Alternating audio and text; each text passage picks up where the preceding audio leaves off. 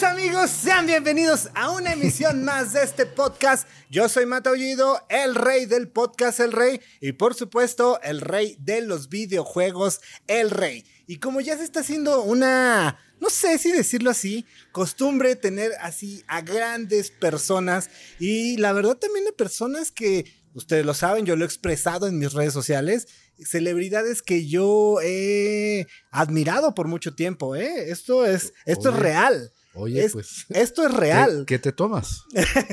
Yo un mezcalito, tú. Pues salud entonces, Salud, primero. entonces. Antes de, de presentar, vamos a empezar por el saludcito. Chéquense nomás este. Ah, papi, ¿eh? Sí, está, bu- está bueno, ¿eh? Mm, ligerito. Y bueno, sí. Patrocinador, Mande, mande. patrocinador oficial. Patrocina ya, desgraciadísimo, ¿eh? Ah, un aplauso, por favor, porque está con nosotros. Nada, es que tengo, tengo que ser una persona respetuosa. Quiero, de, quiero de las formas o de qué. Sí, güey, o sea, eh, quiero, quiero, quiero hasta hablarte de usted, pero no quiero al mismo tiempo, ¿sabes? O sea, Yo creo que no estaría bien. es un porque vamos- sentimiento encontrado que Vamos, a espantar a los videogamers. Un aplauso, háblame por favor, a José Manuel Aguilera. Ahorita, yo sé que. Sé que muchos de ustedes van a decir, no mames, qué chingón, qué chingón. Otros van a decir, ¿Quién es ese güey? entonces, es tu momento. yo, sol- yo lo que lo primero que comentaría es, sup- supongo que, que cada que haces este tu podcast, lo haces aquí en esta locación. Sí. Bueno, yo creo que eso es lo que habría que comentar primero porque mm, déjenme decirles, los que están viendo esto por primera vez, que estamos en un edificio en Avenida Chapultepec. ¿Qué piso será este? Este es el 13, piso 13. ¿sí?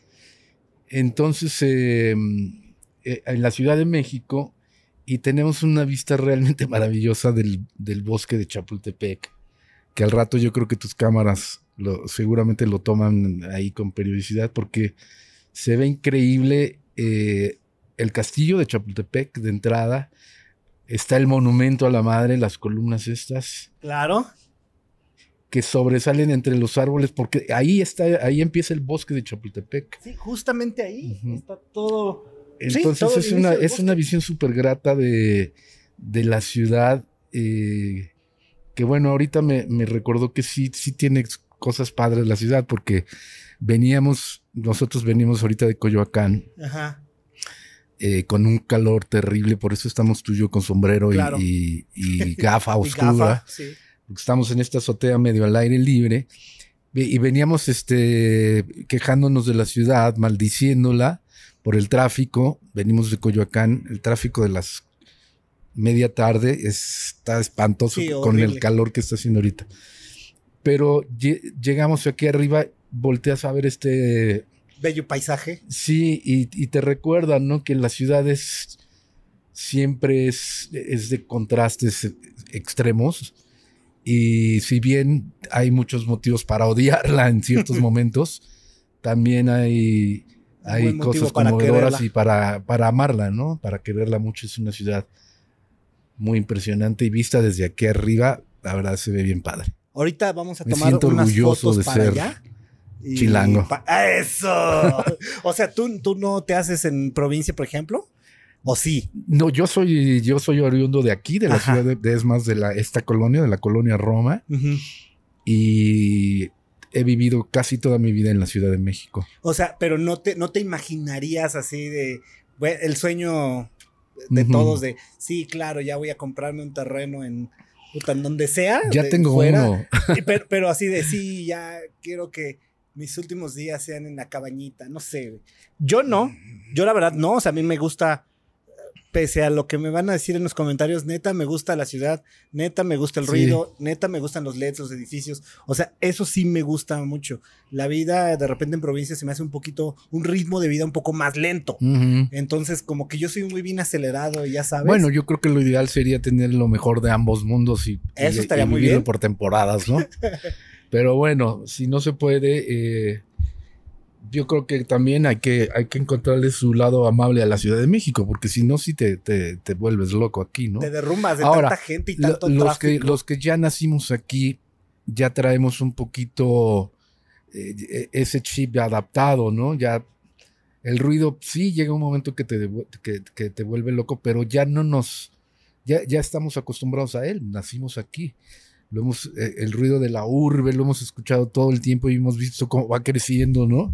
Con el paso de los años, el tráfico, no se diga, el smog, todas las, las eh, ya me voy a clavar en la- hablar de lo malo de la ciudad, pero todas esas cosas, los que nacimos aquí o los que llevamos muchos años viviendo en la ciudad, ya estamos adaptados a eso, ¿no? To- Todavía me tocó Nuestro a cuerpo mí, está adaptado a esas en- situaciones cuando, extremas. Cuando hicieron el segundo piso de, de periférico, el primero, este, con un cuate agarrábamos y nos lo recorríamos, pues no tan tarde, 8, 9 de la noche, que se acababa en teoría la hora pico, y nos lo aventábamos así todo el, el- o sea, periférico, y luego agarrábamos este, eh, Aquí en San Antonio. ajá, todo San Antonio, y luego bajábamos por Churubusco, hacíamos todo un circuito como en 25 minutos. Y ¿Cuándo dices eso? Hace, ¿qué habrán sido? Hace 17 años, ¿no? Cuando se inauguró el Cuando se segundo piso. inauguró el segundo piso, que tendrá Sí. unos Pues 17 fue al final años. de AMLO, ¿no? Eh, cuando estuvo aquí de, de, ajá. Sí, Sería eso ya- 2005, 2006, sí. sí, ya unos 15, por lo menos sí. Sí. Entonces, este, pero hoy, por ejemplo, el otro iba con esta misma persona y le digo, güey, esto lo recorríamos hace 15 años en pinches 25 minutos y ahorita llevamos una hora y no nos hemos movido. Y eran las 8 de la noche, o sea, también No, sí, sí. comparado más o menos en el mismo como timing. Y, y- y como que nos vino esa regresión de estar corriendo en el segundo piso. Ya la verdad ya no nos dan ganas como de correr así, de echar carreritas, y así. Pero, pero sí lo hacíamos y era bastante este, divertido, la verdad. Pero bueno, yo lo que tengo que decirles es que está muy original su, su locación. Estoy viendo ahí la, esa bandera gigante que me imagino que es la de la fuente de petróleo. ¿Es la fuente ¿no? de petróleo exactamente? Se ve Sí. padre también esa bandera inmensa, Sí, sí, sí. este, ondeando ahí. con el aire de la Ciudad de es México. la, la- la fuentecita de, de- de petróleos. Y la verdad es que sí, la locación se escogió justamente Está bien, Para está, está padre. como para relajarnos, para echar un mezcalito y para platicar, ¿no? O sea, para que ustedes Bueno. vayan también ahí platicando con nosotros, los que están este, viéndonos Lo del del otro lado. mezcalito también es buena idea, ¿eh? La verdad. Sí.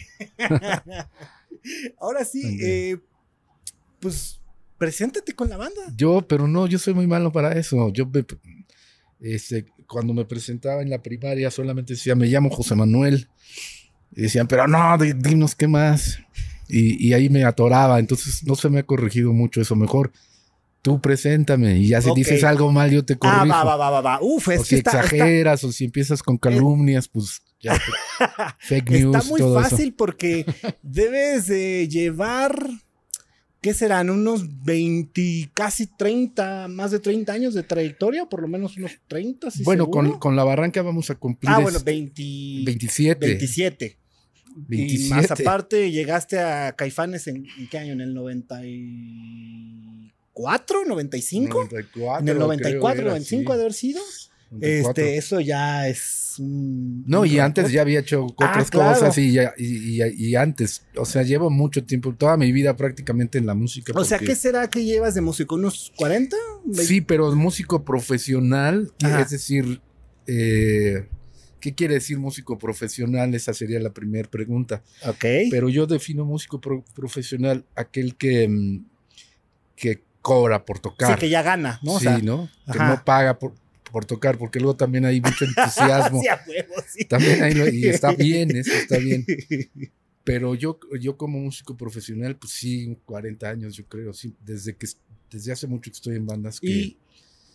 intentamos vivir de esto. no, Sobre vives. todo ese es el, el trasfondo del asunto, ¿no? Y aparte de No la barranca cobrar lleva, cobrar, sino lleva 27 años, van a estar ahorita eh, haciendo un Metropolitan, que para Ajá. mí el Teatro Metropolitan es como uno de los venues más importantes, ¿eh? Para mí también, pero sa- sabes, sobre todo por la cuestión estética. Sí. eh, o sea, e- es- y, y- e incluiría en la estética la, cuestión acústica. Creo que es un lugar que suena muy bien, eh, y que se ve muy bien desde cualquier punto del, teatro. Y además el teatro en sí es bellísimo. Entonces, por supuesto que hay foros más grandes, más nuevos, este, con capacidad del triple o lo que sea, pero para mí el donde más me gusta tocar de los que he tocado, que creo que son todos, es ese. es el además, no, no, me, no sé, corríjanme. Bueno, no eh, todos, porque ahora hay unos sí, sí, voy a decir un disparate, pero estoy casi seguro que el Teatro Metropolitan está entre los ocho mejores lugares para tocar, creo, del mundo.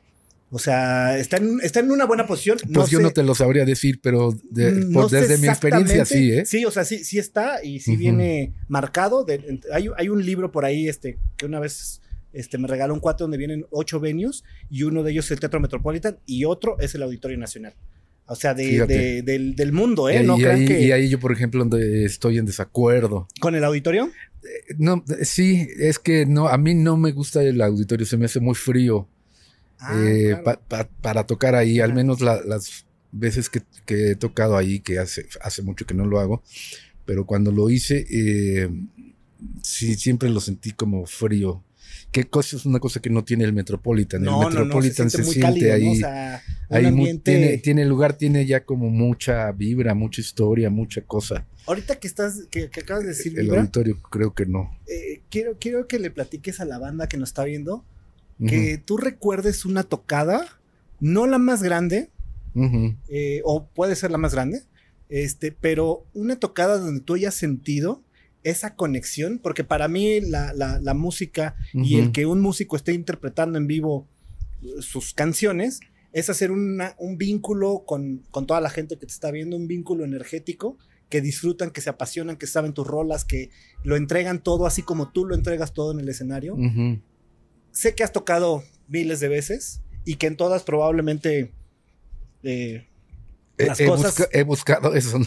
Las, las cosas marchan bien, pero ¿hay alguna en la que dices, güey, hoy algo tenían, pudo haber sido un lugarcito de 20 y que no sé, estos 20 güeyes traían algo diferente a 50 mil del, del Foro Sol. ¿Recuerdas alguna que digas? No, claro, así, digo, eh, con ese criterio te puedo hablar de una que sucedió hace unas semanas.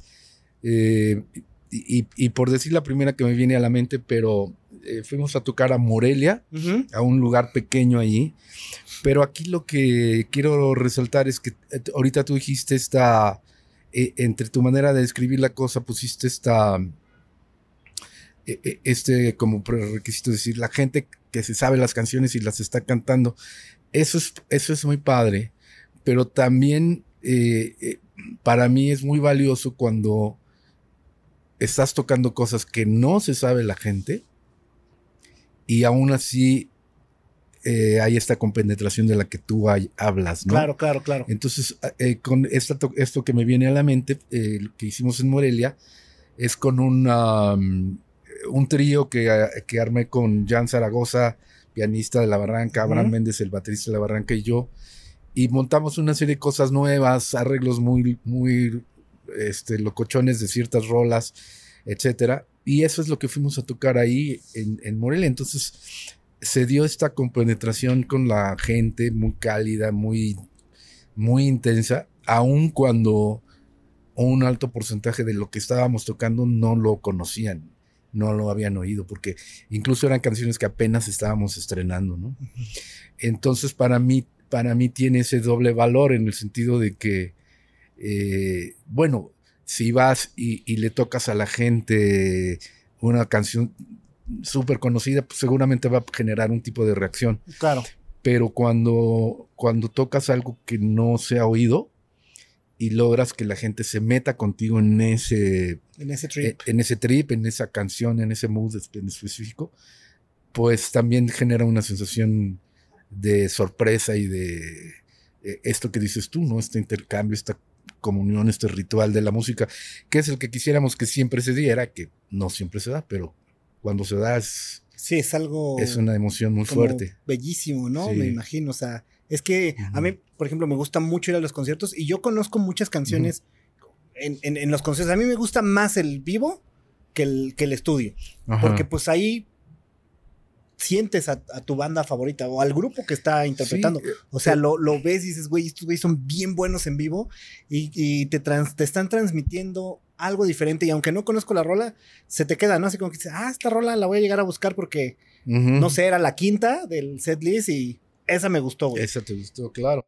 No, y también yo creo que hay bandas que cuyo desempeño eh, en el escenario acaba siendo mejor que los discos, no siempre, y, menos ahora porque hay, bueno, ahora quiero decir desde hace ya un rato, hay muchos, em, hay muchas bandas que se apoyan mucho en, en lo que produjeron en el disco para sonar en vivo. Claro. Específicamente estoy hablando del uso de secuencias y cosas así.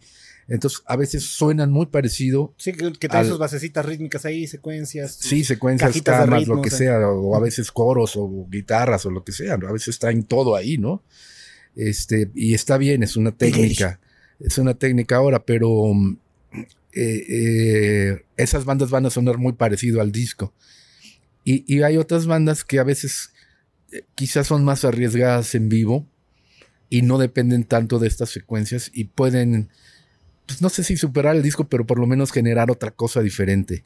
y, y, sí, yo coincido Y suenan muy ponchados, ¿no? Hay veces que, suena, que hay ciertas bandas que yo prefiero oírlas también en vivo, ¿no? Que si dices, no más, estuvo muy, muy, muy loco. ¿Cuál fue el último concierto al que fuiste por gusto? ¿A qué banda fuiste a ver? a ver, es una buena pregunta porque ahora con este rollo del que creíamos estar saliendo y parece que no tanto, eh, hace mucho que no voy a, un concierto. Pero ¿cuál, cuál fue el último déjame acordarme, déjame acordarme porque no importa que haya estado en el backstage y o sea que los hayas visto de ladito. Bueno, este ya, ya sé que, fui a ver, que me acuerdo ahorita. Y, fue, un concierto de, Cecilia Toussaint en el Teatro de la ah. Ciudad. Ahora en. Creo que en marzo marzo, ¿va? Sí, sí, sí. En marzo. Tiene poquito. Este. Y, fue, muy, fue muy emocionante porque. Em, e, era un, concierto de tres cantantes.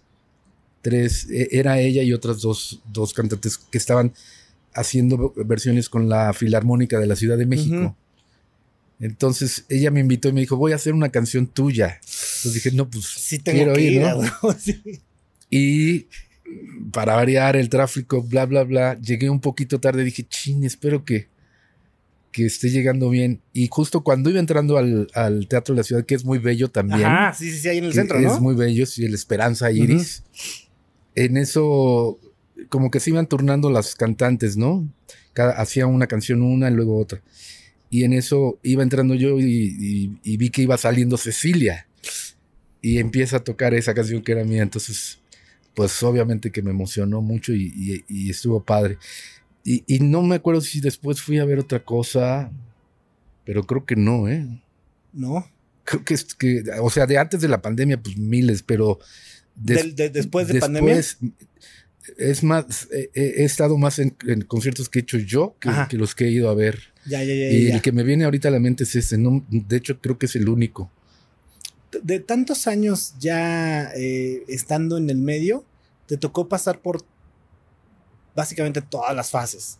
O sea, a lo mejor desde un vinil, un cassette, este, discos y ahorita la parte digital. Vinil otra vez. Vinil otra vez y, y cassette otra vez, porque yo ahorita estoy comprando bastantes cassettes. Es que yo ah, soy muy coleccionista, sí. Ya, ya, lo creo entonces. Sí, güey, sí, soy bien coleccionista. Me gustan muchísimo los discos. Este, de hecho, apenas este, este año logré entrar a Spotify porque no me gusta la calidad que maneja. No, y no, y yo creo que te mm. deberías de salir porque Perdón que haga el comercial y que me ponga a hablar de esto, pero es que hay otras plataformas que tienen mejor calidad, ¿verdad?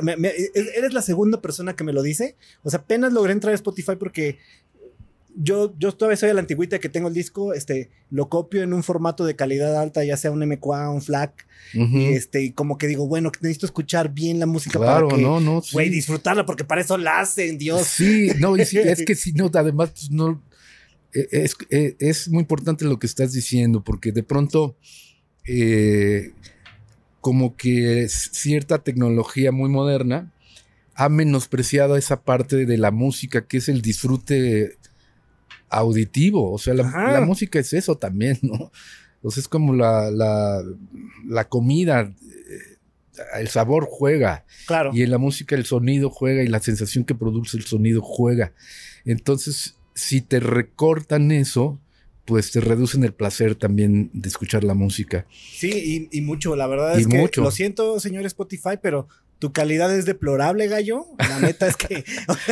y sobre todo, mira, digo, no sé si, podemos entrar en detalles. Sí, ¿no? esto es una charla. Sí, claro. Pero es que acabo yo de estrenar una canción. De,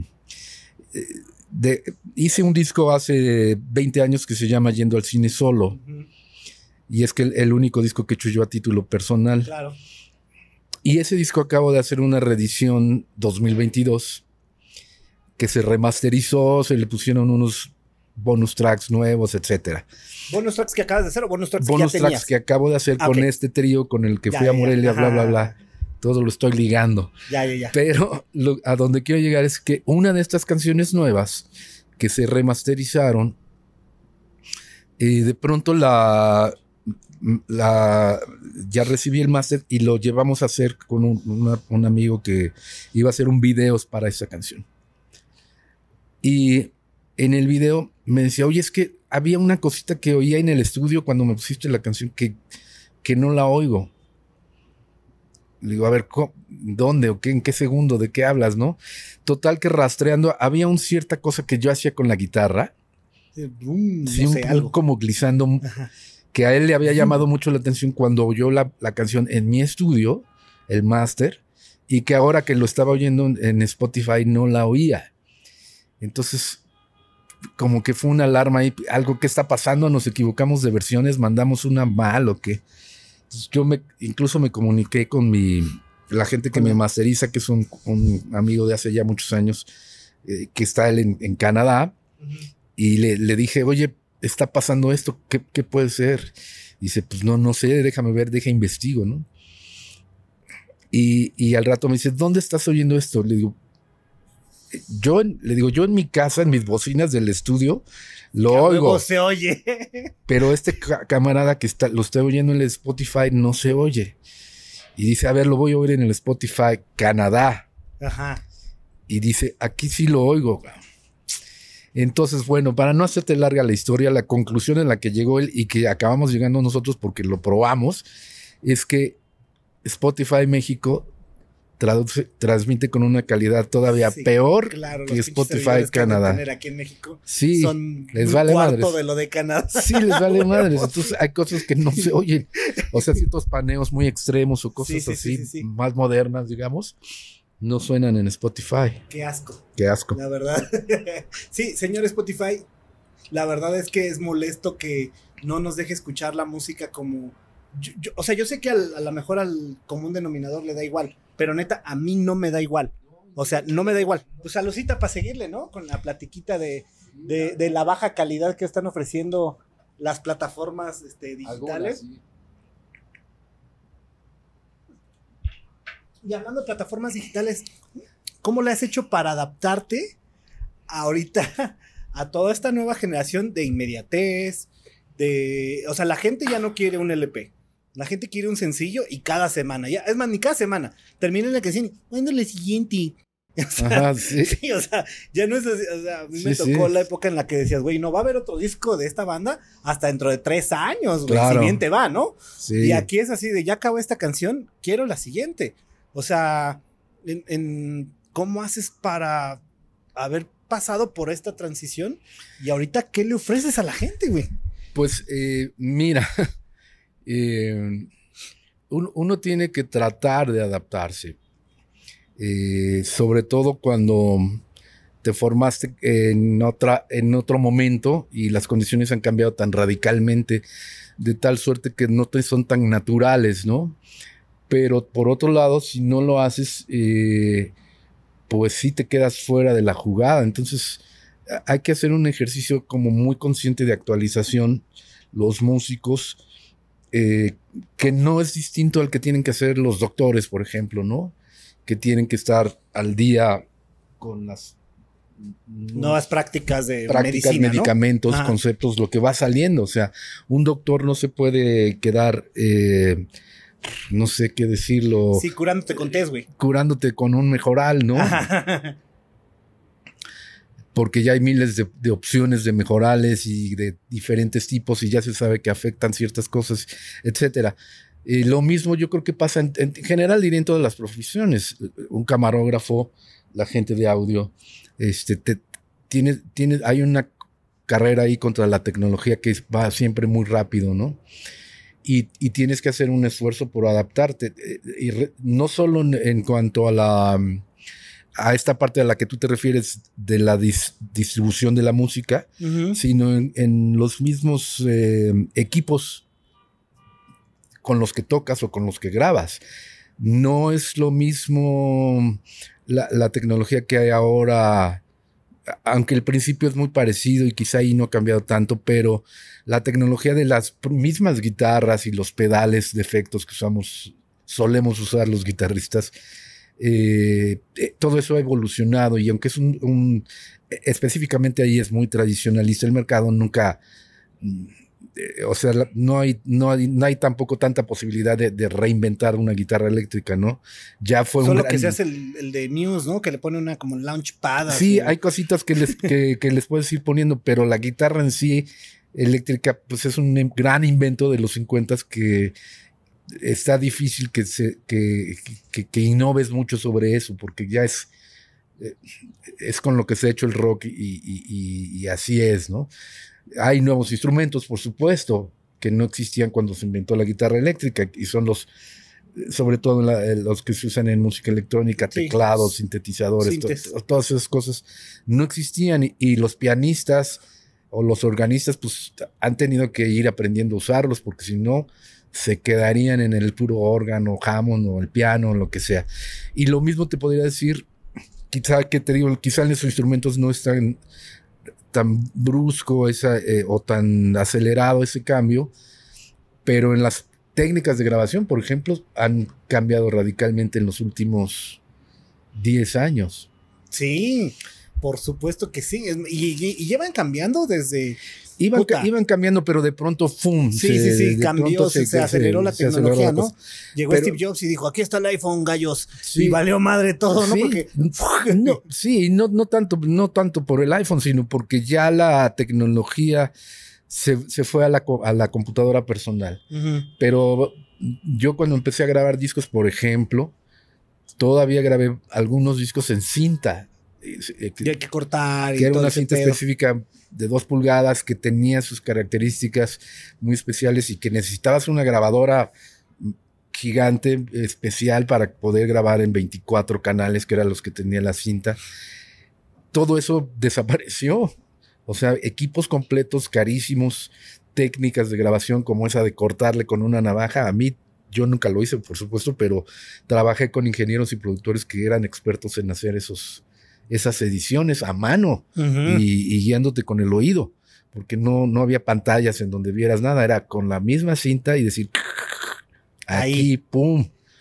Y eran expertos en hacer eso, ¿no? Bueno, esa tecnología desapareció o, existirá por ahí, pero a un nivel. Sí, para alguien muy conservador. y con mucho dinero, porque ah, es muy cara y, y, necesitas expertos que la, que la sepan utilizar.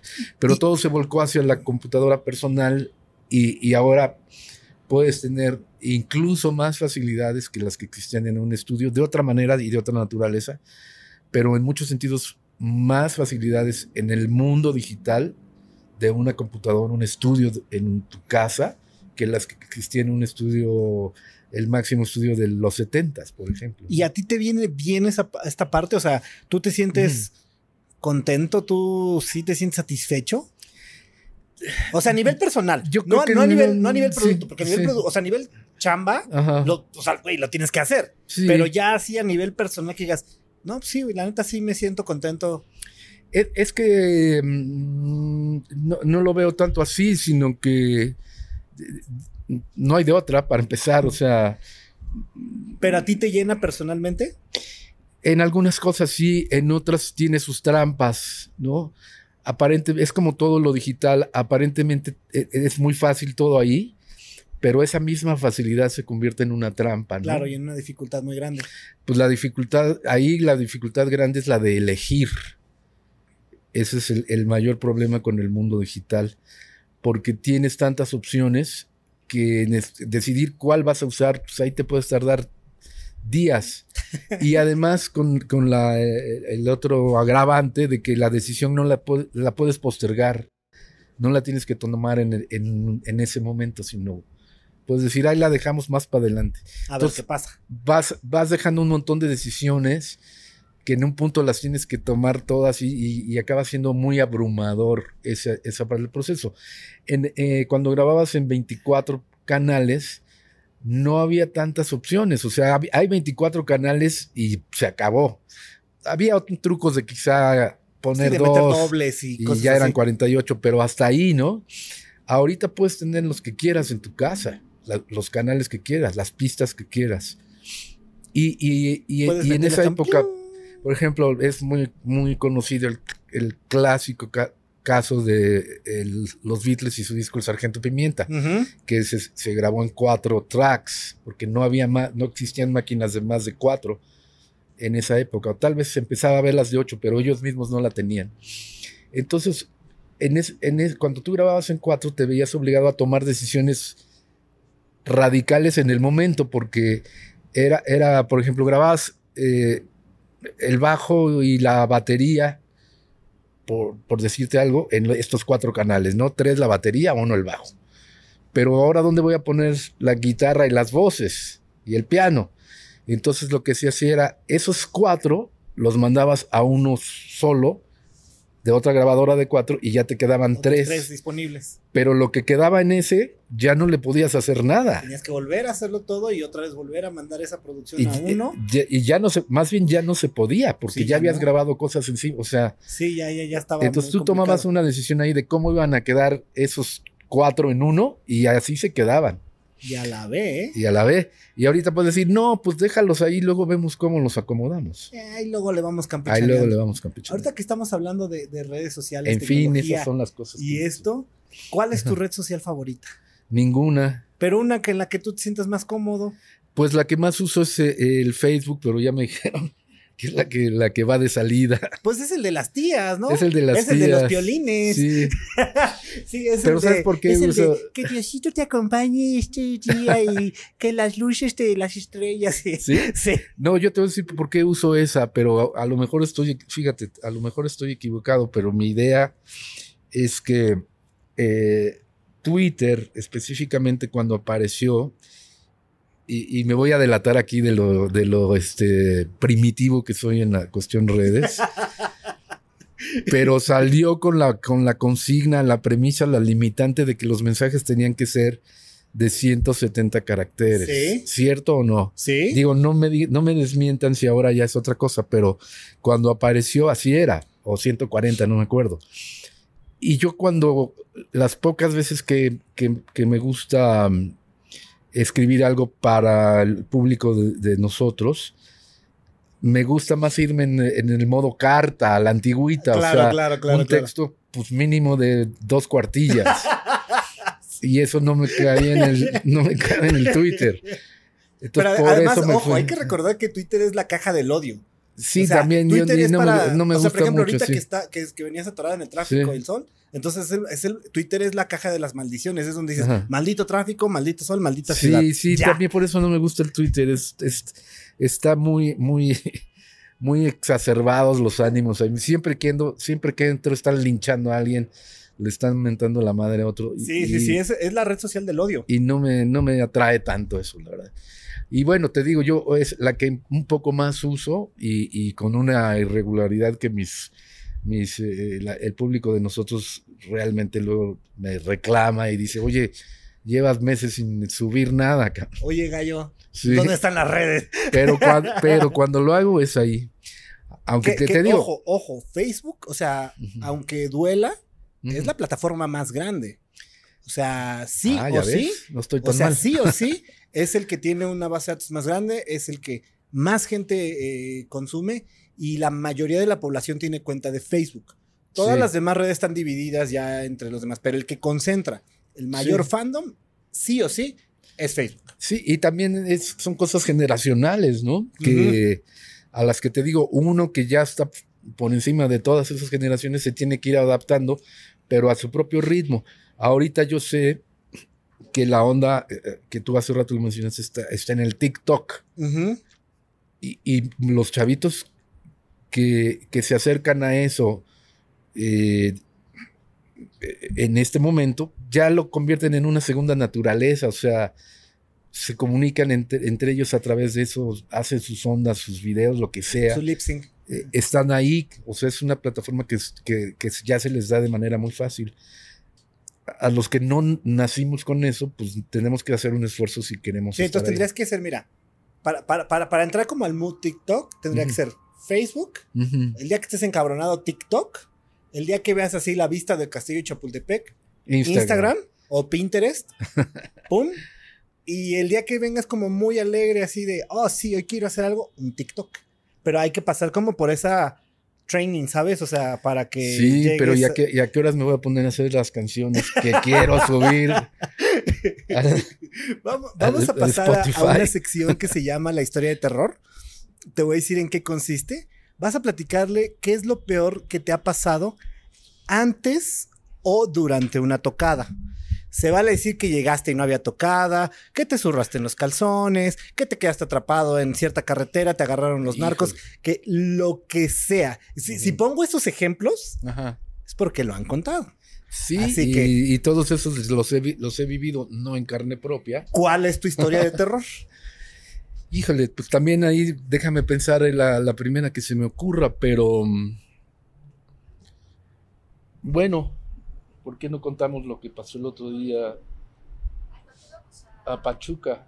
Veníamos eh, hace dos semanas. Uh -huh. Fuimos a tocar a Veracruz con este trío del que te estaba platicando. Y íbamos rumbo a Pachuca en, en la camioneta con el, con el, equipo, los músicos, todo. Y nos para la Guardia Nacional. Oh, que la chinga. Entonces, pues nosotros veníamos desveladones, no quiero decir crudos porque no, no, no es el caso, pero sí desveladones y eh, a, a, a, nuestro chofer le, le, pidieron, necesito tus documentos todo, y, y, como que no se, se, me hizo lo normal, ¿no? Uh -huh. Dije, bueno, la Guardia Nacional se supone que están, han de estar aquí este, al tiro por algún narco o lo que sea y ya se bajó él con los documentos y nosotros nos quedamos ahí medio vegetando en el rayo del sol de la carretera de Pachuca. Y al rato yo vi que se, se tardaban y se tardaban y se bajó nuestro este, manager de producción a, a ver también a ver. Y, ¿Qué le digo? Nos bajamos. No, no, espérense. Y yo vi que se alejaron, vi que discutían con el cuate este de la Guardia Nacional y, y discutían y él gesticulaba. Yo dije, oye, esto ya está muy raro, vamos a, a, a, filmarlo, ¿no? Ahora que esa es la técnica que se usa como de protección. Claro. Lo empezamos a filmar desde la camioneta. Y bueno, para no hacerte el cuento largo, al rato ya regresó nuestro, nuestro equipo. ¿Y qué pasó? No, pues nos bajaron 500 pesos. Le digo, pero, o sea, a la vieja usanza de la, de la patrulla, pero que no era la Guardia Nacional, sí, pero nos bajaron 500 pesos. ¿Y con qué motivo, güey? Eh, con el motivo de que querían lana. El motivo fue que por qué traías. El motivo es el que sea. Y, pero el método fue el de siempre. Uh -huh. Ah, es que como no traes permiso específico de traer instrumentos, te voy a quitar la camioneta y la multa es de 50 mil pesos. ¿En serio? No, no, espérate, ¿cómo 50 mil? Y así le perros, bajando hasta ¿eh? que, bueno, sí, ¿cuánto sí, sí. traes? Si te doy 500 y ahí muere, sí.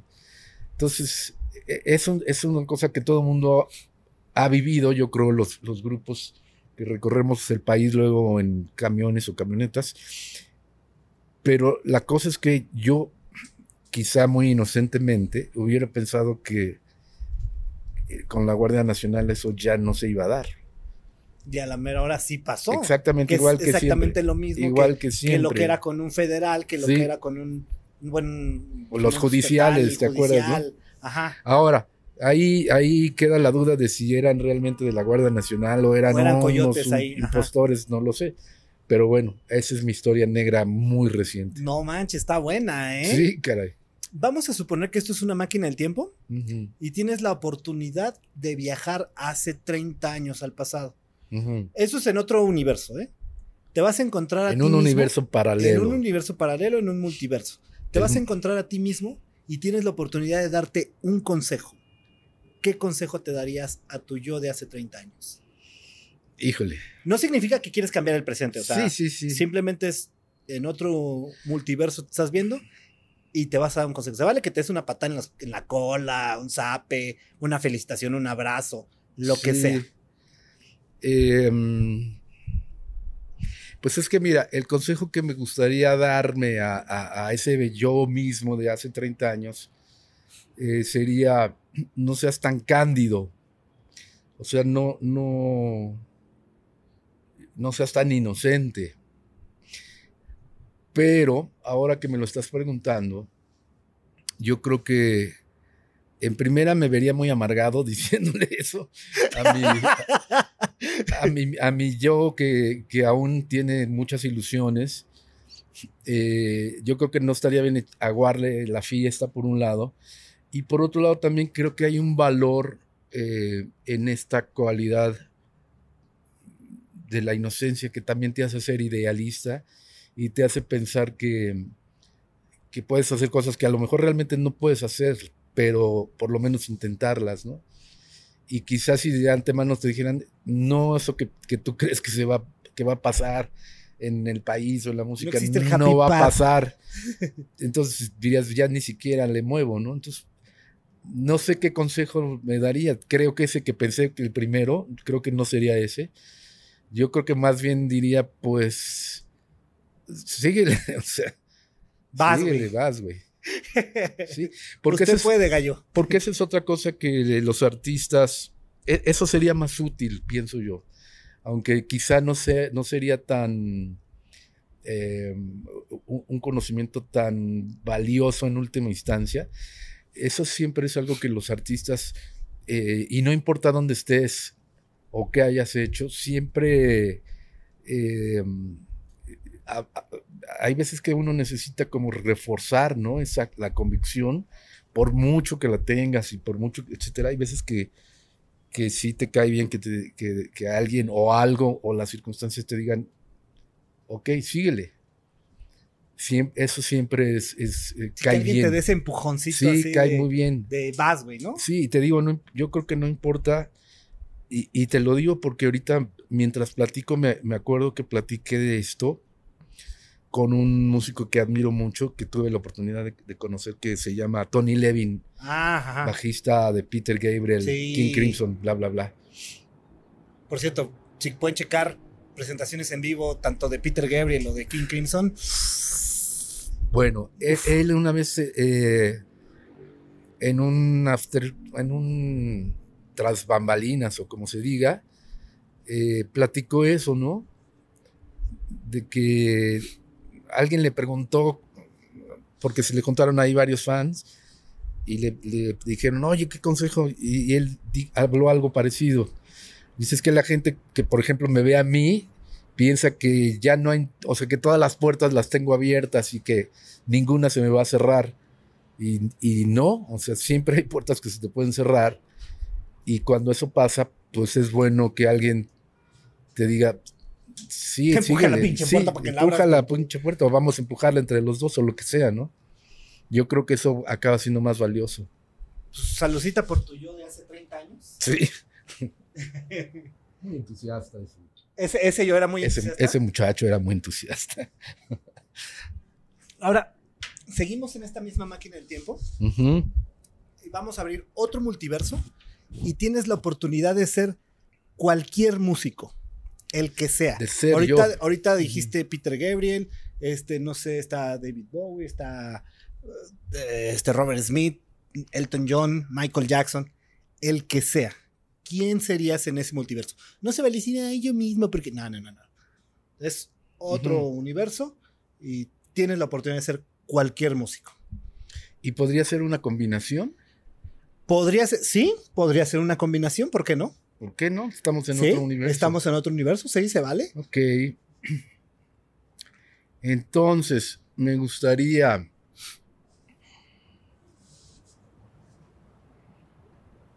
eh, ser un músico que escribiera canciones como John Lennon, tocara la guitarra como Jimi Hendrix Ok. y, ya que estamos en esas, que cantara como David Bowie. Ay, güey. Estaría muy estaría, loco, ¿eh? Estaría chingón, ¿no? Puta, imagínate. Esa, esa combinación ultra mágica. Bien, ¿eh? y ahora vamos a abrir otro multiverso. Ya me, ya, lo- ya me perdí cómo voy a regresar a mi universo. Ahorita te regresamos. pum. ¿Viste cómo, vi- viste la película de Doctor Strange, cómo lo empuja? Y se le sale así como el alma. Así ahorita te estoy sacando, güey. Pero ahorita, ahorita regresas. En este tercer universo, multiverso, tienes la oportunidad de ser cualquier personaje histórico. Desde Jesus, Tesla, Hitler, Lucifer, ¿por qué no? Este, eh, puta, Buda, Mahoma, este, Sócrates, Dalí, el que sea. ¿Qué personaje histórico? Híjole, está muy difícil. Pero como siempre en estas cosas, yo creo que la, la- la- cosa es lo primero que se te venga a la mente. ¿no? Claro, ajá. Porque quizá habría miles o, o- o no muchos. Eh, de, de entrada pensaría en artistas porque me interesa mucho el arte, pero este, luego los artistas sufren mucho. Entonces, este, por ejemplo, me gustaría pintar como Van Gogh, Sí, pero ese güey. pero no me gustaría tener que arrancarme una oreja. cara. Y aparte, no solo eso, o sea, Van Gogh fue súper menospreciado toda la vida. Además, ¿no? Y hasta eh, eh, su, su, su fama, popularidad, o como se le quiera llamar, es pues casi, casi, pues muerto. Ujú. Pero bueno, o sea, también de que tiene un legado Sí, y atemporal. No, y sí. ade- además digo, lo que estaría increíble es poder pintar así, con esa Claro. fuerza y esa, esa emoción tan a flor de piel que, que- con la que pintaba él. Pero te digo, no sé si me gustaría vivir su vida. Eso no me gustaría tanto. Pero a lo mejor me gustaría irme ma- mucho más atrás en la historia. Este.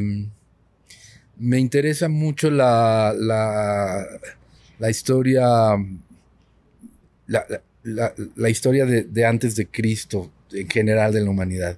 Entonces, por ahí te diría que me gustaría quizás ser un, un- un griego, Ajá. ¿no?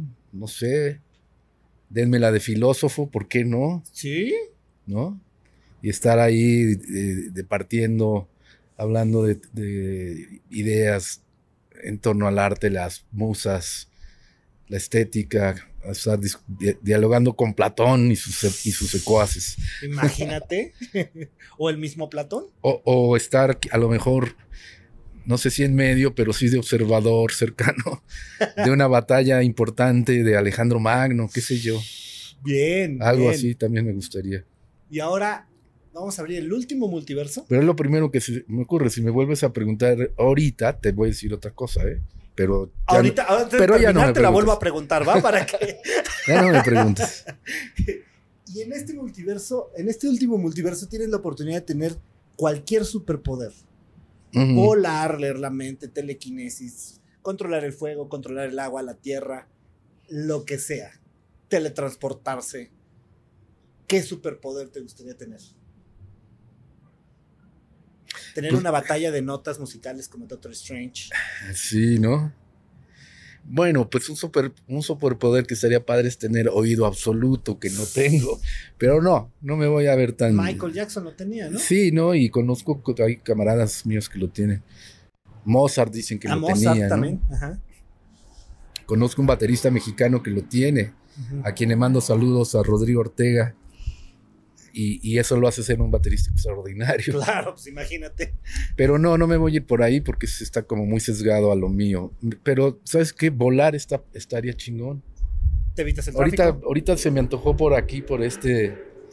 Ahorita me, me subí aquí y pum, me iba, me iba volando hasta el castillo de Chapultepec.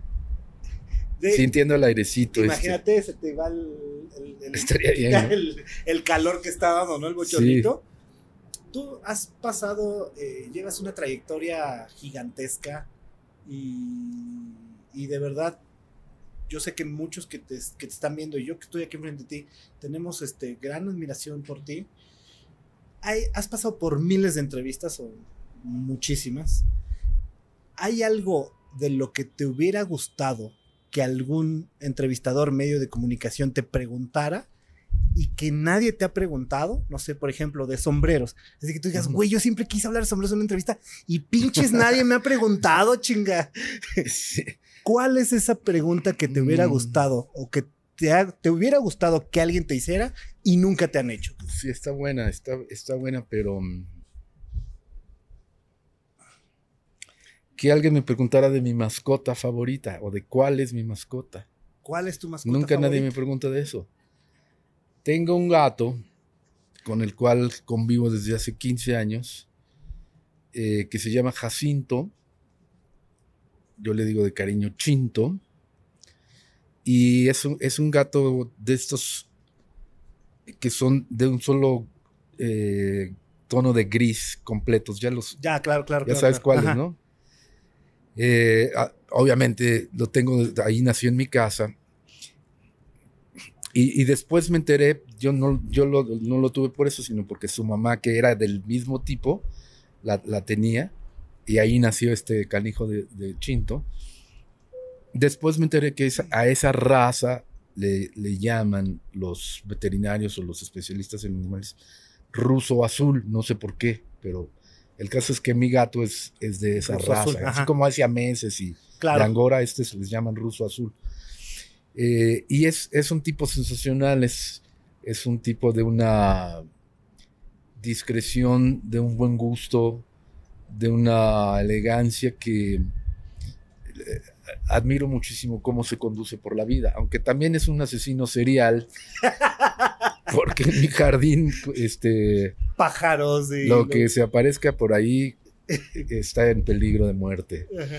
Pero quitando ese pequeño detalle, es un caballero, es un caballero y además este, es la única persona que, bueno, no persona, yo, para mí es una persona, pero el único ser vivo que en los últimos 15 años ha estado conmigo en, en todos los momentos, digamos, de trabajo creativo importantes para mí.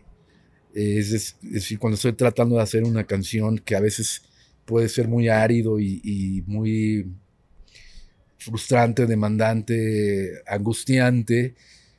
Y también he estado en el momento en que la logro resolver y, y comparte conmigo la- la- el La gusto, la, la, la liberación de, de- de haber resuelto tal o cual cosa. Y, y además de que me he estado escuchando tocando luego la misma secuencia de acordes que ningún otro veces. ser humano lo tolera, él, él no tiene bronca con eso, ¿no? Yo puedo estar ahí con mis cuatro acordes buscando cómo acomodarlos y, y digo, todos los músicos son- somos así, ¿no? Podemos estar con eso cuatro horas y cualquiera diría, este güey está loco, ¿por qué está haciendo eso durante cuatro horas? Y a mi gato no, no le causa ninguna Ningún problema. estrés, ni ninguna angustia. Dice, tú síguele, yo aquí me hago bolita y me acomodo. Pues mira, otra salucita por. ¿Cómo, cómo me dijiste? Este, Como chinto, Chinto. chinto, Chinto. de Jacinto. Salucita por Chinto. Sí.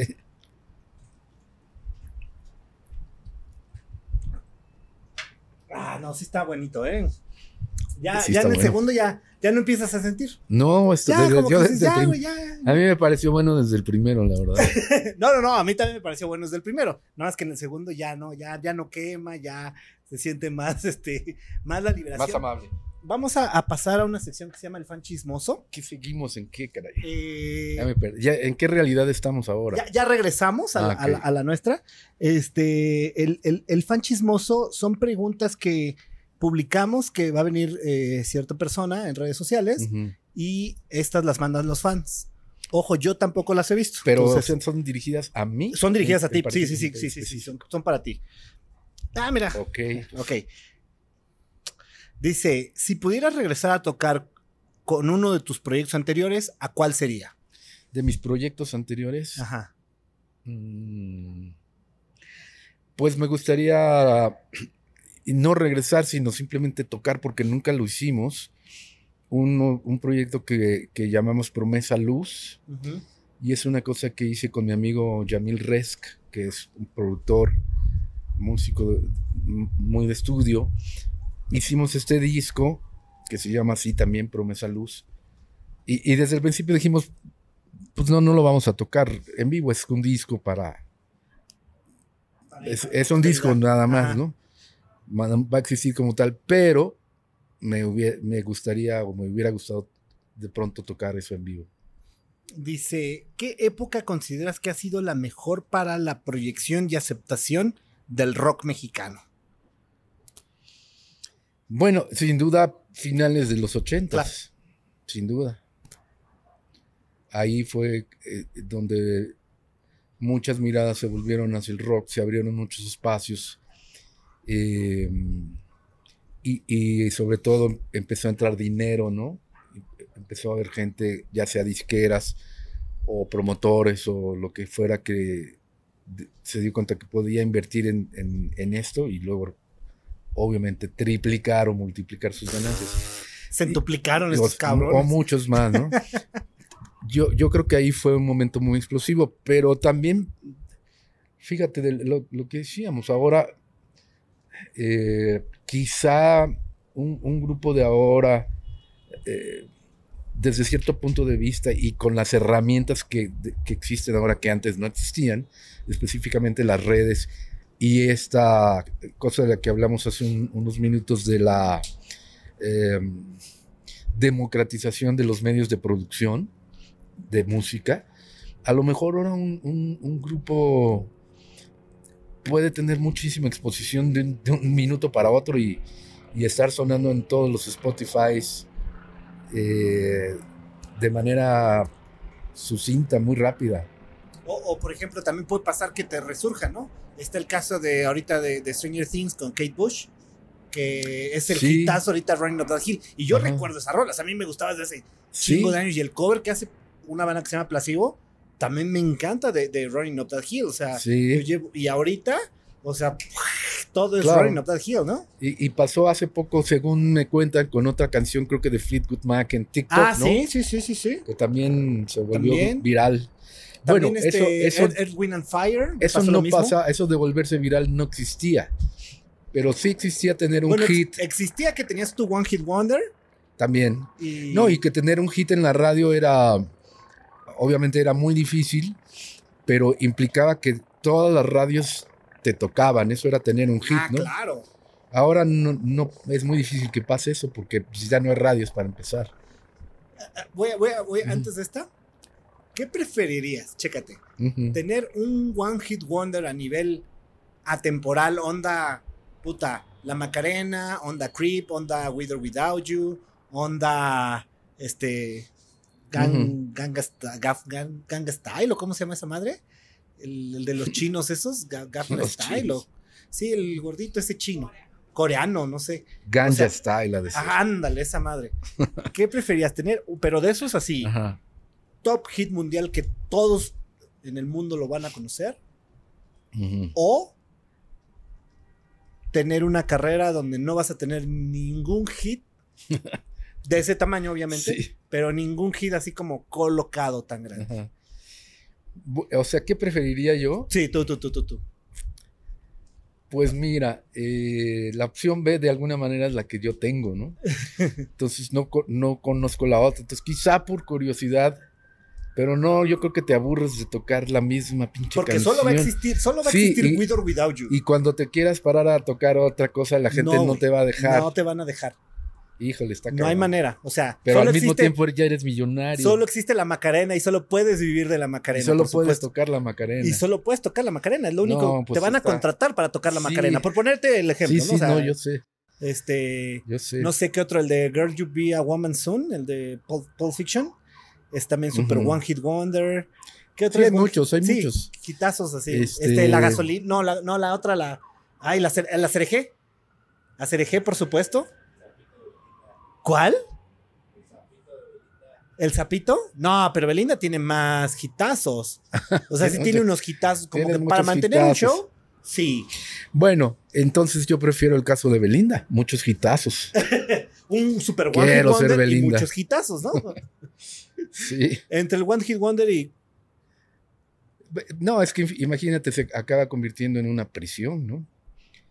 Eh, pero depende de, de por qué lle- llegaste ahí en primer lugar. Yo creo que eso es lo que con lo que habría que completar la respuesta, porque si llegaste llegaste, porque alguien te dijo, no, ahí está la Macarena. no, pero si tú llegaste a la música porque lo, lo- lo que quieres es Ah, hacerte rico y famoso, pues entonces dame la Macarena. Pero si llegaste a la música porque, además de que te gustaría ser rico y famoso, también te gusta la música en sí, Claro, te apasiona. o sea, también te gusta tocar y, y- y cómo suena la cosa, y, y- pues entonces tal vez eh, Llevarlo, la otra opción sobrellevarlo. esté- está mejor. no te va a ir mal, o sea, Sí, en este escenario no te va a ir mal, sí. pero, o sea, no vas a ser la Macarena, ¿sabes? O sea. Sí, creo que está mejor esa opción, ¿no? y la última que mandaron en el, en el fan chismoso es, ¿en qué país te ha gustado tocar más? Bueno, no he tocado en muchos países eh, como para tener una, una opinión así súper global. He tocado en Estados Unidos, he tocado en, en Francia, he tocado en Cuba, he tocado en, o- en- en un par de países en Centroamérica. Entonces, eh, si la pregunta es en dónde me gusta más tocar, pues la verdad es que aquí... Pues que no fuera México, a lo mejor Ah, para que no fuera. México, que no O fuera sea, como México. para no sacar el cliché, güey. Sí. Claro, pues eh, sucede una cosa muy curiosa con las bandas de rock, que ya, ya te la han de, de haber contado, y, quisiera pensar que no solo con las bandas de rock, sino con los músicos mexicanos, cuando vamos a, a Estados Unidos, normalmente tocamos para nuestros paisanos que están allá o descendientes de nuestros paisanos. Entonces siempre tiene una connotación de... mm, como de revaloración, de reencuentro, de... eh, sí, como de, de- de ponerlos en contacto con, con una manifestación viva de sus propias raíces. Entonces, es una emoción muy, muy padre que, que no se da aquí, por supuesto, porque aquí, con Estamos el aquí. idioma, por ejemplo, ¿no? De, de que escuchen algo en, en el idioma que hablan o hablaron o hablaban sus papás y que a lo mejor no todos los días escuchan eso. O sea, como que ese encuentro de llevar cosas del México actual a estas comunidades que muchas no pueden estar viniendo a México porque a lo mejor ya sabemos no, no, no están legales allá y no se la pueden jugar. Entonces se da esta emoción muy particular, ¿no? Eh, y, es, y es padre. O sea, podría- entonces sería Estados Unidos, sí. la- la- el, el país donde... Estados Unidos a las comunidades A las comunidades latinas. latinas en ponerle general, sí. En general. Ahorita que estamos platicando de, de plataformas y demás, ahorita está muy de moda ya el Amazon, el Netflix, el HBO, todas esas. ¿Cuál es- Plataformas de streaming de, de, de streaming películas. películas, series. series. ¿Cuál es tu serie favorita y la última serie que viste? Bueno, mi serie favorita, que también me va, de- me va, me va a de- delatar mi, este, mi generación, hasta ahorita es. Los, Los Soprano. Ah, Los Sopranos. Ah, está buena. Sí. Para mí esa es la, Ajá. la- la que más he disfrutado. Eh, siento que tenía una altísima calidad actoral y también en los escritores que hacían los, que eran varios, las historias de cada capítulo, eh, y que combinaba, o sea, encontró un nicho ahí que parecía como ya muy repetitivo, como que dices, no, otra vez algo de gángster, pero como que encontró un nicho padre que mezclaba la, la cuestión muy personal, ¿no? La de la familia eh, de estos gángsters, no solo cómo se mataban entre sí o, cómo mataban a otros, sino también su familia, sus hijos, su, esposa. Esas relaciones las, las presentaban de una manera muy realista, muy, muy eh, que te, te hacía fácil compenetrarte con eso. Y también tenía mucho humor dentro de toda esta otra onda, pues sí, sangrienta, que tiene que ver con, con la- el tema gangsters en general. Pero aquí hab- había un lado humorístico, luego muy negro, pero también muy chingón y grandes, grandes actores. ¿Y cuál fue la última que viste? La que todavía no acabo, me falta un capítulo, amigos. Es una que se llama El guardaespaldas, que está en Netflix. Ah, es no una miniserie inglesa Ajá. E- Es que ese es, fíjate, ese es el... eh, más que de, de- Yo les digo cuál es y sé que nadie la va a ver. Ajá. Y a mí me sorprende eso, que ahora mm, cada quien tiene su, su serie que, que nadie más ha visto. O, o incluso su plataforma, ¿no? huevo. Porque luego me dicen, que, oye, ¿cuál- ¿ya viste tal serie? Y le digo, no, esa, ¿qué, qué? ¿Cómo está? Ya la busqué en Netflix y no la... No, es que no, está en, en Zulu o Hulu o no sé cómo. En Star Plus o cómo Sí, se llama. o sea, ya hay un chingo de plataformas. Entonces, yo, yo siento que figurativamente vamos a llegar a un punto en el que cada quien tenga no solo su propia serie, sino su propia plataforma. Sí, sí, no ya estamos, ¿eh? Muy sí, cerca. que no compartes con nadie. Entonces, ahí vamos. Y por, lo- por lo tanto, la mía, que es esta que se llama El Guardaespaldas, que tiene la bondad de que es de miniserie de seis capítulos. Bien, eso está muy bien. Y está... eh, y es Película, inglesa. Película favorita y la última película que Película favorita, no, pues... Dos, tres, o sea, no importa que sean dos o tres películas. Una, una, una de mis películas favoritas y que me viene ahorita a la mente es una película de Fellini que se llama Ocho y medio, que No, se no. estrenó en 1963, es en blanco y negro, Ajá. es con Marcelo Mastroianni, Uf, Anita Ekberg es filmada en Roma ajá. y es una historia de muy, muy importante desde el punto de vista de, de todo lo que desencadenó después. Pero creo que es la primera película que, cuyo, cuyo personaje central es un director de cine.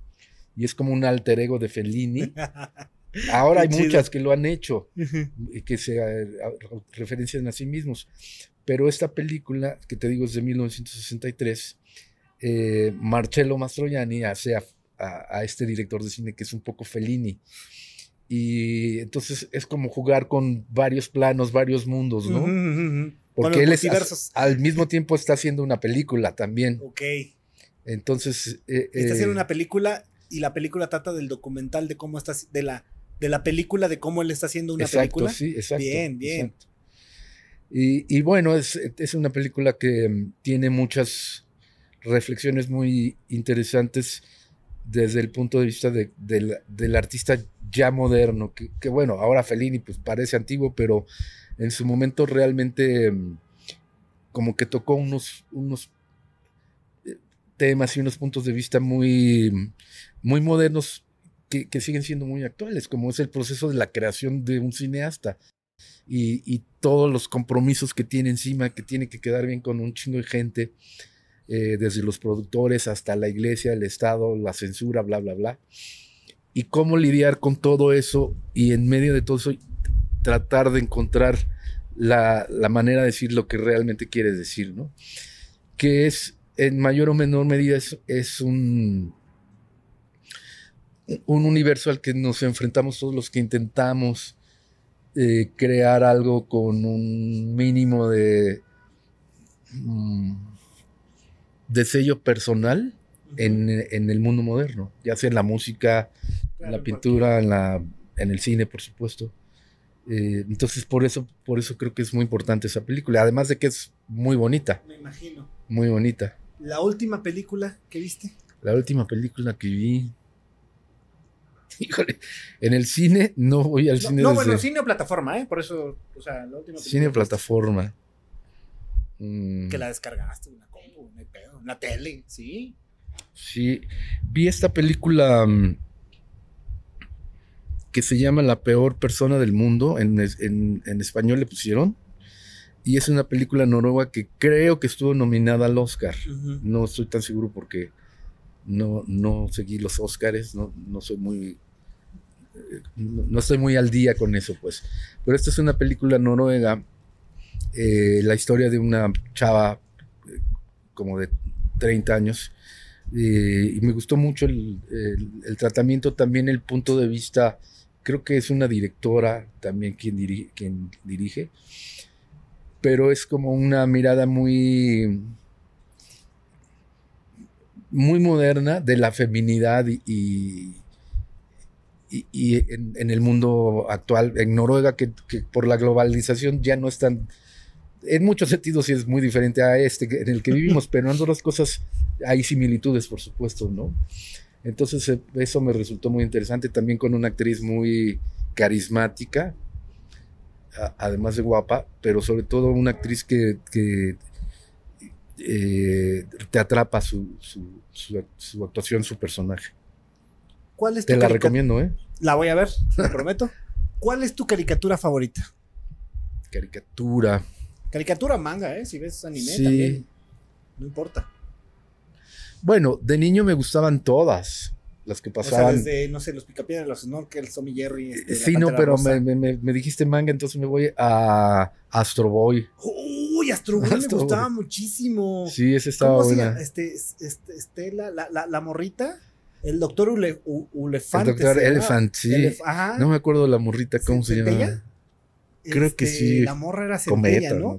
no manches, Astro Boy, buenísimo. Voy a llegar a verla, ¿eh? Sí, eh, Uf, era buena esa. regresión, ajá. Regresión. Your hero, Astro Boy. No, ¿cómo me acuerdo Ah. así de la, del, del opening? Bien, bien, bien, bien. Buena elección. Esa.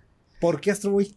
Pues no es lo primero que se me vino a la mente ahorita, yéndome al pasado, pero una película de, de animación que me gusta mucho, ma- más moderna, es eh, la que aquí le llamaron El viaje de Shihiro, Ah, sí, el viaje de Shihiro. ajá.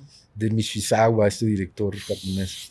Sí, es, es una buena introducción al anime. Sí, está bien, está bien de- loca de- esa de película, que tiene, ¿eh? Bien, ¿eh? bien, bien, bien viajada. ¿Cuándo fue la última vez que fuiste al Chopo?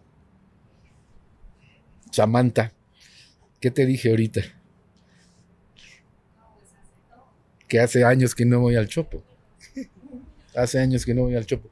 Calcúlale unos cuantos. Bueno, súmale los tres de la pandemia o Ajá. dos. Y de ahí yo creo que otros diez más. 13 Pero- años.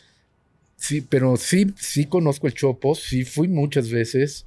eh, y sí fui a, a lo que se iba antes, que era intercambiar, viniles. Ah, viniles. Vin- sí, yo sí, yo sí. fui cuando todavía sí. Bueno, y supongo que ahora que ya regresó el vinil también otra vez. Puedes a- ahí. intercambiar viniles, por supuesto. Pero ahí fue intercambiar yo viniles. Que, que para los que nos. Es que nos escucha mucha gente de, de Ah, otros ahora países. les llaman acetatos o eh, así, acetatos. LPs. No, LPs. acetatos. Vin- No, ahora les dicen viniles. Viniles, ajá. Antes les decíamos ace- acetatos. Pa- para la gente que nos escucha de otros países, porque nos escucha, ¿qué estamos viendo las estadísticas de Guatemala, de Perú, de Colombia? Este, el Chopo es un tianguis, este, donde encontrabas toda esa música, sí, tanto popular, pero era un poquito más ir a encontrar toda esa música que no podías tener Sí, acceso lo, en tiendas. lo este, underground, lo, Ajá, un poquito lo under, prohibido. lo prohibido Lo oculto. y lo- el mood de eso es que llevabas una cajita, bueno, cuando yo iba al Chopo, llevas tu cajita con discos y pues ya llegas y revisas la cajita, oye, carnal, pues mira, te cambio este de Inexcess por por este, no sé, por este último de YouTube, cabrón, por, Sí, poner- sí, sí, por el Oz de Peter Gabriel, ahorita que dijiste. Peter Gabriel.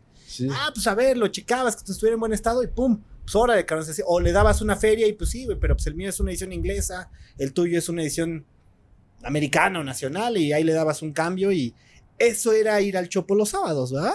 O, o, o Eso ¿Dije era, era, era ir a truequear. ¿no? Era- Música, era ¿no? Y a conocer. Un espacio de trueca y de, y de, y de, claro, de descubrimientos, porque había muchos especialistas y supongo que lo, todavía los hay, puestos así que este es puro progresivo italiano. Ah, sí. Y este sí, es puro sí. punk este, canadiense o qué sé yo, ¿no? Este es pura electrónica alemana. Sí, sí, Entonces, eh, también eran viajes de descubrimiento, porque a lo mejor decías, pues voy a cambiar mi disco de, no sé, una, cosa muy, una cosa muy facilona que tenías ahí de Tears for Fears por uno de electrónico alemán, a ver qué sale. Ese, ese cambio estaba difícil, güey. Bueno, de- por decir algo, ¿no? Por decir algo. O el de YouTube que tenías dos veces. el Joshua Tree. Este, nuestros amigos de Ichi Toys hicieron eh, favor de enviarnos un obsequio para ti. Este, no estamos, no, fue, fue difícil escogerlo, pero Ándale, ahí está mi gatito. esperamos que, que sea de, de tu agrado. Claro que sí. Digo, el gatito. Especialmente y- si además es destapador, no, ¿verdad? No, no, no, no, no, no. Bueno, quién sabe. Si ¿Quién eres sabe? este maraquero, de esos que pueden destapar con cualquier cosa, sí. No, soy malísimo. yo por yo eso, soy eh, pésimo. Nunca he podido abrir así con la cuchara. Yo, ve- yo veo a las personas que lo hacen con tanta envidia, con, el, con la llave. Yo no he- nunca, nunca, nunca he podido. Nunca he podido hacer eso. Oye, pero- muchas gracias. Esperamos que, Está bien padre. que te guste. Claro. Y antes de terminar, vamos a pasar a la sección de preguntas rápidas. Pero ya pasamos por ahí. Este ya se, que se me perdió en no sé qué dimensión. No, no, no. Esta es la sección de preguntas rápidas y es en esta dimensión. No se vale decir paso, no se vale decir ninguna, tienes que escoger forzosamente una opción. Ok, ¿Va? híjole. ¿Los Beatles o los Rolling Stones? ¿A qué me somete este muchacho? Cuando era niño, los Beatles, ahorita los Rolling Stones. Aerosmith o Van Halen.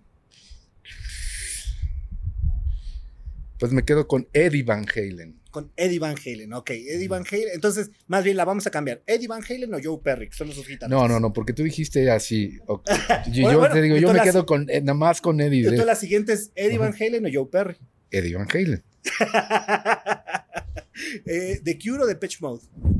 Híjole, ese está difícil, ¿eh? Ese está difícil.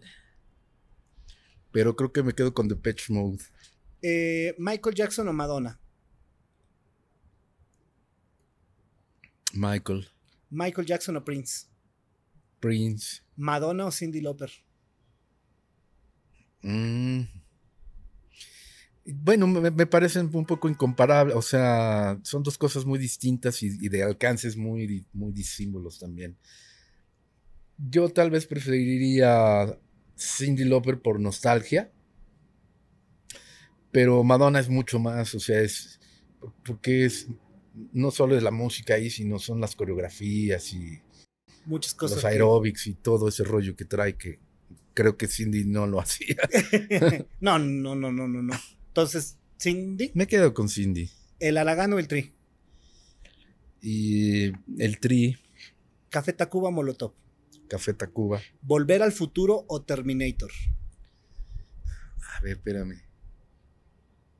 Terminator 2, que es la chida. Sí, no, Sí, pues sí, sí. Terminator. Terminator 2, Sí. Rocky o Rambo.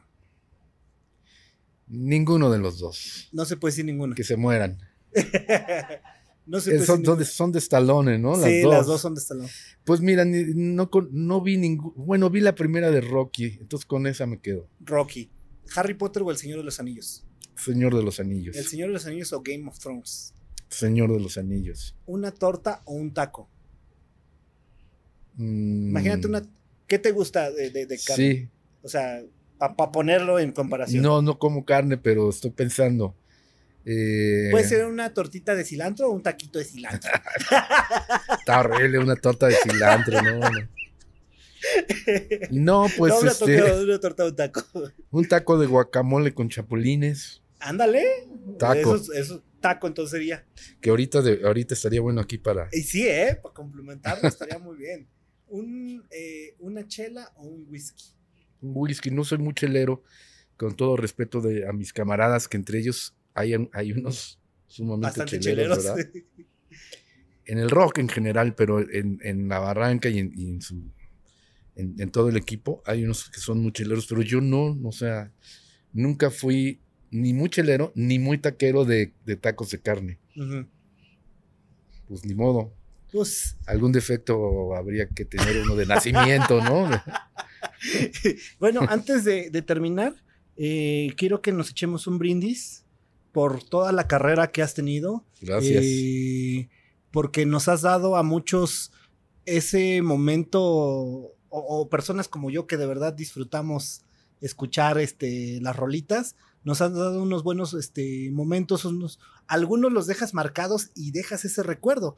O sea, porque dices, güey, yo escucho tal canción y me recuerda a e- cierta época de la vida y por toda esta trayectoria que has tenido y hoy la, eh, la Barranca, que es una banda eh, importante aquí en el, en el rock nacional y pues que en el Metropolitan sea un trampolín y que sea... El trampolín ya no necesitas, ya. Ahí los que sea un... Que sea un Una concierto, celebración. Una, una celebración y una cosa de vibra que estábamos platicando hace rato, una Sí, vibra claro. muy chingona De eso se trata. que toda la gente vaya con ese mood este, de, de querérsela pasar bien. Este, les recomiendo que chequen las redes sociales este, de La Barranca, buena música, este, buen rock que la neta van a poder disfrutar. Así que, este, pues, salud por ti, por todos estos años de Muchas gracias. rock and roll. Sí, caray. Pues también saludo a ti y a tu equipo que están allá todos. Gracias por recibirme. Y felicidades por la locación que ahorita que ya se está metiendo el sol se está poniendo todavía más chingón, la verdad. Y ahorita con otros mezcalitos se va a poner más chingón, güey. Así que vamos a despedirnos. Por favor, un aplauso, chingada. Vamos a cerrar esto. ¿Algo que quieras decirle a la gente antes de despedirnos? Gracias a todos los que están aquí. Gracias. Y a la gente que te está Y a viendo. la que está allá, pues eh, nos vemos en el auditorio, en el, en el Teatro Metropolitan. Borren eso. Nos vemos en el, nos vemos en el Teatro Metropolitan el 3 de septiembre. Va a estar La Barranca tocando ahí su concierto de 27 aniversario que eh, obviamente iba a ser 25, lo tuvimos que posponer, ya sabemos por qué, se convierte en 27, pero ahí, ahí estaremos y, ojalá y nos acompañen. Y estaremos en otras ciudades también eh, a partir de esa fecha, estaremos en otras ciudades de la República, entonces ahí estaremos visitándolos eh, en Guadalajara, León, Aguascalientes, Querétaro, Pachuca, ya ni me acuerdo cuáles, pero Y que por ahí vamos a Pachuca no se va a ir por la misma autopista. no, por nos favor. vamos a ir en avión ahora. Ah, bien, sí, ya no lo vuelvas a hacer. porque está complicado. Este, no chequen su Facebook porque seguramente ahí no va a poner las fechas, pero sí en su página web, me imagino, ¿verdad? Sí, no, y sí va, ¿En Facebook sí, sí va a estar? Sí, claro, ah, ok, tienen que, tienen que ok, estar. sí, sí, sí. No las voy a poner yo, pero Samantha sí. Ah, bien, bien, bien. Entonces sí chequen su Facebook, Twitter no. También, no, Twitter creo que no tengo, ¿verdad? No. Twitter sí no. Pero sí ¿Cuál- te- ¿Cuáles son? Mira, tengo la. Es que tengo, tengo yo ani- a título personal Ajá. que se llama, creo que José Manuel Aguilera Oficial, no sé por qué yo no la hice, pero así se llama. Y hay una de La Barranca. Ajá. Entonces hay dos, tanto en Instagram como en Facebook y próximamente en TikTok.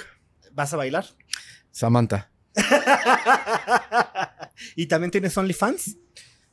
¿Esa cuál es la, es la que sigue? No, es que OnlyFans es donde subes una foto o en un catálogo de fotos, por ponerte un ejemplo, solo con el sombrero y los lentes. Ajá. Solo con el sombrero y los lentes. Ah. O sea, sin todo lo demás que, que... Y ese pack de fotos, este, pues se venden a un cierto ¿En precio para los... Sí, en serio, no es broma. Sí, sí, sí. Sí, sí, sí. es- es no, pues no veo mucha oportunidad de negocio ahí, pero No sé, no sé, ¿eh? no sé.